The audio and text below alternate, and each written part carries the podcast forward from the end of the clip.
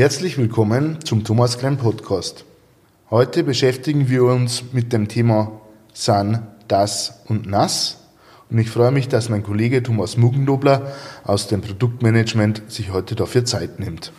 Ja, hallo Simon. Freut mich auch, dass ich wieder hier sein darf. Bin schon gespannt, äh, welche Fragen in Bezug auf das, San und Nass auf mich zukommen. Ja, fangen wir vielleicht einfach mal mit dem Das an. Was heißt denn das eigentlich? Hinter dem DAS versteckt sich ähm, die Abkürzung für Direct Attached Storage, was im Endeffekt nichts anderes bedeutet, dass ähm, Speicherdevices direkt an einem Server angeschlossen werden.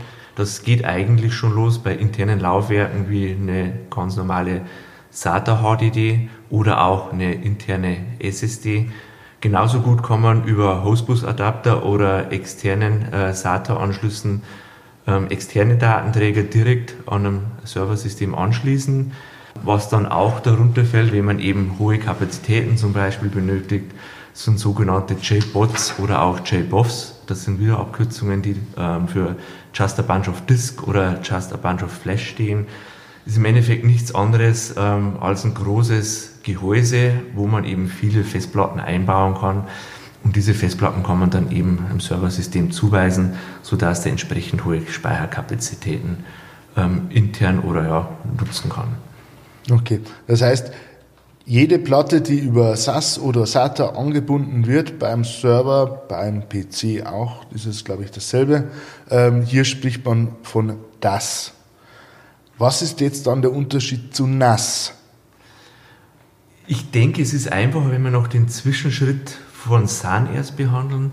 NAS ist praktisch dann ähm, noch eine, eine erweiterte ähm, Storage-Lösung. Nach dem Direct Attached Storage ist eigentlich der nächste logische Schritt das SAN, was für Storage Area Network steht. Im Endeffekt hat man bei, bei Direct Attached Storage ja den großen Nachteil, ähm, dass man nicht unendlich skalieren kann. Sprich, wenn ein 4HE-Gehäuse als Beispiel voll mit Festplatten ähm, am Server dran ist, ähm, kann man das in der Regel nicht mehr gut weiter skalieren. Irgendwo sind da schnell die physikalischen Grenzen erreicht. Darum hat man eben ähm, entsprechend ja, sich ein Storage-Netzwerk ausgedacht, was nach ähnlichen Prinzipien funktioniert wie ein normales Ethernet, aber eben spezialisiert für Storage.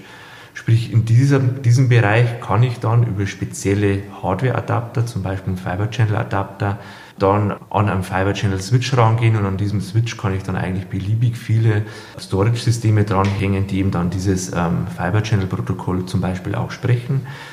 Und von daher, sage ich mal, habe ich als nächsten Schritt Direct Attached Storage die, die Skalierbarkeit gegeben, arbeite aber mit, mit ähnlichen äh, Mitteln und mit ähnlichen Technologien wie beim Direct Attached Storage.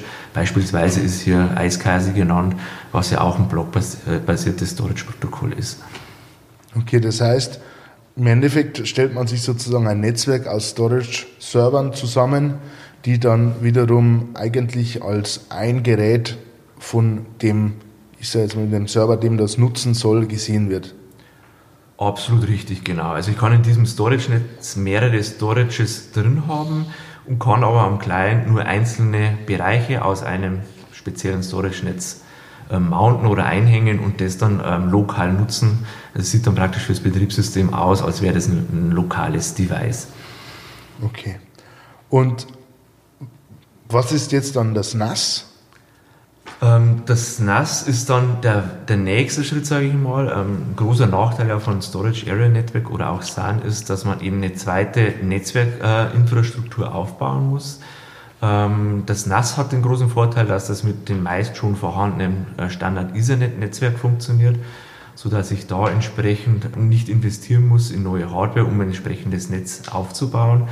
Im Endeffekt steht eben NAS dann auch für Network Attached Storage. Das ähm, bedeutet ja nichts anderes, dass ich das Storage halt in ein ganz normales Netzwerk oder Ethernet reinhänge und eben so dann ähm, auf den Speicher vom Client aus zugreifen kann. Ähm, ein weiterer Vorteil bei dieser Technologie ist, dass man hier nicht nur Block-Devices ähm, repräsentieren kann. Natürlich geht auch äh, sowas wie ähm, iSCSI oder Fiber Channel over Ethernet. Also auch das wird natürlich unterstützt, was ja dann aus dem SAN-Bereich kommt. Ähm, aber der große Vorteil ist auch, dass ich am Storage selber direkt ähm, ja, Netzwerkfreigaben machen kann, sodass die Intelligenz oder auch das Filesystem direkt am Storage liegt, sodass ich äh, äh, ja, auch einen Zugriff von mehreren Clients auf ein und dasselbe äh, Storage ähm, ermöglichen kann. Ja. Beispiele hierfür sind eben das CIS-Protokoll oder auch SMB oder eben auch, was mehr aus der Linux-Welt kommt, dieses NFS-Protokoll, was ja für Network File System steht. Ja. Da kann man eben konkurrierenden Zugriff von mehreren Clients auf ein und dieselben Daten ähm, relativ einfach umsetzen. Ich denke, jede Art von Storage hat ja seine Berechtigung, aber welche Art ist jetzt prädestiniert für welchen Einsatzzweck? Ja, also das kann man natürlich nicht ganz einfach sagen und auch nicht verpauschalisieren. Aber es gibt natürlich so, so ja, prädestinierte Einsatzzwecke für die jeweiligen Storage-Bereiche. Ähm, Direct Attached Storage ist halt relativ schnell und günstig umzusetzen, sprich wenn an einem Serversystem ähm, die Kapazität zu gering ist, einfach zusätzliche Festplatten reinschieben, falls noch Einschübe frei sind. Falls keine Einschübe frei sind, einfach ein JBOT ähm, dranhängen. Meistens muss man natürlich das Serversystem dann auch mit einem HBA ausrüsten oder mit einem Ray-Controller, der entsprechend externe Anschlüsse hat. Ähm, auf diese Art und Weise kann man eben mit Direct Attached Storage schnell ähm, zusätzlichen Speicher schaffen, der relativ nahe auch am äh, Serversystem dran ist. Hat natürlich dann auch den Vorteil durch diese kurzen Wege und die kurzen Laufzeiten, dass das relativ performant ist. Von daher kann man eben sagen, ja, schnell und einfach und zugleich aber auch für sehr performante ähm, Anforderungen ist eben das Direct Attached Storage ähm, eine gute Empfehlung.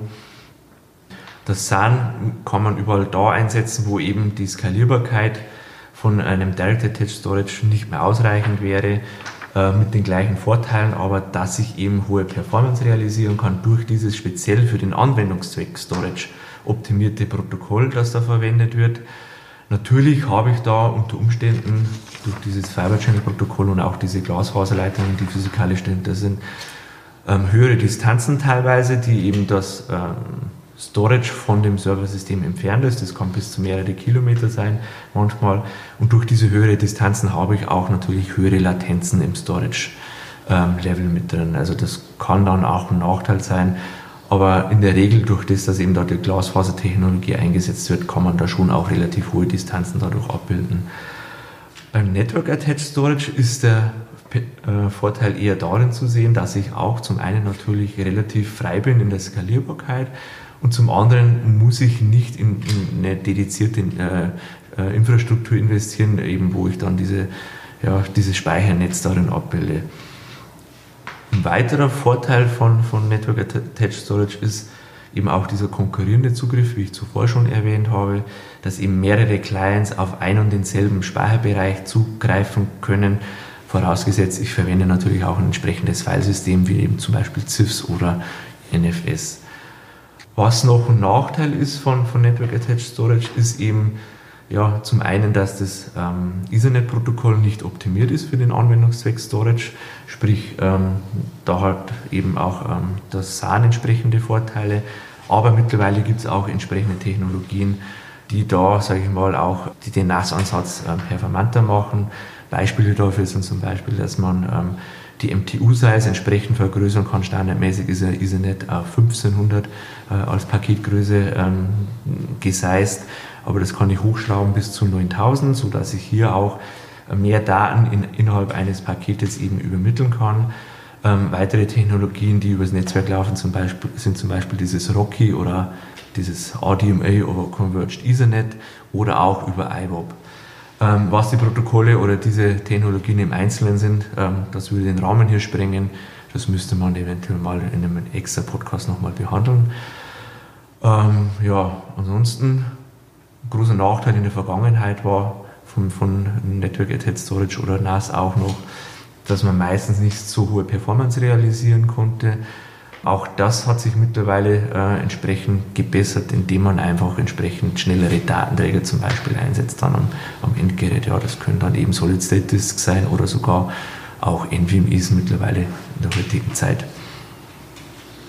Okay, danke. Ähm es wird auch oftmals noch äh, von Storage Tiers gesprochen.